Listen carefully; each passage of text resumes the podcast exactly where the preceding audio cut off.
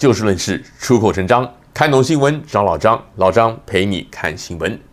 台湾疫情持续的扩散，而老张呢，人也还在台湾的防疫旅馆里面，所以最近呢，话题自然而然的都跟新冠疫情有关。不过，我想全球华人原本就互相的关心，而台湾在短短两周之内从防疫模范生破功呢，也的确值得我们大家好好的来关注。上个星期六，也就是二十二号啊，疫情指挥中心的指挥官陈时中，除了公布当天的确诊数以外，他突然还公布了额外的四百例的本土个案，表示要校正回归到上个星期。外界震惊之余啊，也出现了许多政治动机方面的争议。而在另一方面呢，从台湾本地到包括我们旧金山湾区在内的海外台侨，这几天也都持续的发起各项活动，呼吁世界卫生组织 WHO 让台湾能够参加五月二十四号，也就是今天起召开的这个世界卫生大会 WHA。这活动延续了过去一年多以来的诉求，一方面强调北京对台湾的不公平打压。另一方面呢，也强调台湾过去的防疫成就，以及在这个新冠疫情期间对国际社会提供的帮助，也就是我们大家都已经很熟悉的一句话，叫做台湾 can help”。老张今天把这两件事儿放在一块儿讲，并不全然是要蹭这个新闻热度，而是觉得这两件事情呢，其实还真的有一点关联。先来讲这个校正回归。校正回归的意思啊，就是把在先前公开了确诊数之后才处理完毕的当日确诊数给它加回去，以便正确的分析疫情的肿项。这个就有点像是信用卡的消费记录，有些商家会在消费者刷卡之后立刻提交给发卡银行去请款，并且列入这个报表当中，但也有些商家他会过一两天才会提交这个刷卡记录，也就是刷卡日跟入账日不同。就持卡人来讲啊。只要这是在同一张月结单，也就是同一份账单里面的消费记录，早一天晚两天可能没什么差别，因为我要交的总数是一样的。但是如果你要仔细的分析追踪每一笔消费，乃至于哪一天花了多少钱的话呢，就必须要很仔细的把每一笔的入账记录跟实际的刷卡消费日期给它对起来，而不能笼统的只公布一个总数字。这个校正回归呢，之所以引发争议的原因有几个。首先就是啊，虽然在一些科学实验乃至于其他国家的疫情分析上呢，都曾经有出现这样的做法，但是啊，这个校正回归这个词，也就是这四个字本身呢，它并不是一个专有名词，而是这个指挥中心自己想出来的，要跟外界说明的用语。许多公共卫生的专家、医学专家，乃至于统计专家、会计专家呢，他们都没有听说过，甚至连它相对于的英文术语应该是什么呢？各界到现在也都还有不同的看法。其次啊，由于当天公布的这个四百例的数量实在太庞大，而且足以改变过去一周的疫情走势分析，乃至于对当前疫情是否大爆发的心理认知。因此才会让许多人觉得指挥中心是在粉饰太平，希望大事化小。最后一点呢，也是争议最大的一点，就是指挥中心表示说，校正回归是因为确诊数暴增，一时之间无法消化，导致这个资料塞车。而这一波疫情截至目前为止啊，最严重的台北市跟新北市都不是由民进党主政。当天陈时中有没有说清楚啊？确诊数字是由各地医疗中心直接上报给指挥中心，而不是由地方层层上报的。因此，有些民进党籍的民意代表乃至于支持者，就把这个矛头指向台北市长柯文哲跟新北市长侯友谊啊，说他们隐匿疫情、延误通报。老张个人是觉得啊，这个校正回归不能说没有道理。因为把那些数字补上之后，之前的疫情的走势曲线变化的确会出现不同。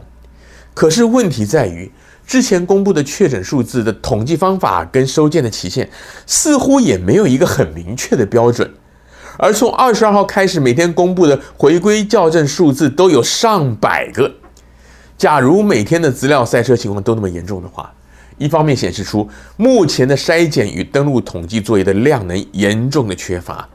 另一方面，更会让民众对于疫情中心公布的数据失去信心，因为没有人会知道今天公布的数字啊，会不会到了明后天又得追加好几百个。而这样的质疑也不只限于台湾本地，国际知名的新闻媒体，好比说彭博通讯社呢，在事发隔天呢，也就是二十三号，他就出了一篇报道，标题是“数据修订使台湾无法确定疫情的发展方向”。他们认为呢，中央此举就削弱了民众对官方统计数据的信心。接下来谈这个台湾争取加入 WHA。老张在过去一年多以来啊，在湾区采访过很多次台湾驻外单位或者侨社捐赠口罩与防护装备给当地政府、医院或者警察、消防等的第一线机构，而每次的捐赠仪式上啊，我们的驻外官员或者侨领都一定会提到这个“台湾 can help” 以及“台湾 is helping”，而受赠的国际友人也都在这个致谢词当中。反映出啊，他们对于台湾的防疫成就有相当程度的了解和肯定，更有许多美国的民选官员呢，他们公开支持台湾参加这个 WHA，而台湾的外交部就表示说，今年全球挺台湾加入 WHA 的力道是史上最高，G7 史无前例的在外长公报明确支持台湾有意义参加 WHO 跟 WHA。美国、日本、瑞典、加拿大、比利时等国家元首或高阶的官员呢，也公开的表达坚定的支持。另外，包括美国、法国、丹麦及斯洛伐克等等国家的国会议员呢，他们也通过了有台决议案。欧洲据说更有超过三十国、一千多位的国会议员联名致函 WHO，而美国国会也首度发起了这个 Hashtag Let Taiwan Help 社群媒体的串联活动。获得了超过五十国两百多位国际的国会议员响应。至于国际间那些非政府组织声援台湾的，更可以说是难以数计。台湾在马英九执政的时期，曾经以参观察员的身份呢参与这个 WHA，而从实际的新冠疫情应对状况来看呢，中国大陆也的确没有为台湾提供任何实质的帮助。而北京当局也已经坦诚说，台湾参与 WHA 呢，这就是一个主权的议题。因此，如果实事求是的纯粹去讲公共卫生跟对抗疫情的话，老张本人呢，绝对支持台湾参与 WHA，因为世界各国本来就应该要尽最大努力来保障全世界人民的公共卫生与健康生命安全。那么接下来重点就来了。刚刚提到校正回归有它的意义，但是也去引起了这个政治争议，而引发争议的根源呢，还是在于台湾的蓝绿对弈、朝野这个互不信任。台湾参加 WHA 呢，也有其必要，但台湾之所以无法与会，根源也还是两岸的对立，这跟防疫跟公共卫生可以说根本无关。政治问题就应该要政治解决，而政治解决的关键呢，就是去除政治的算计。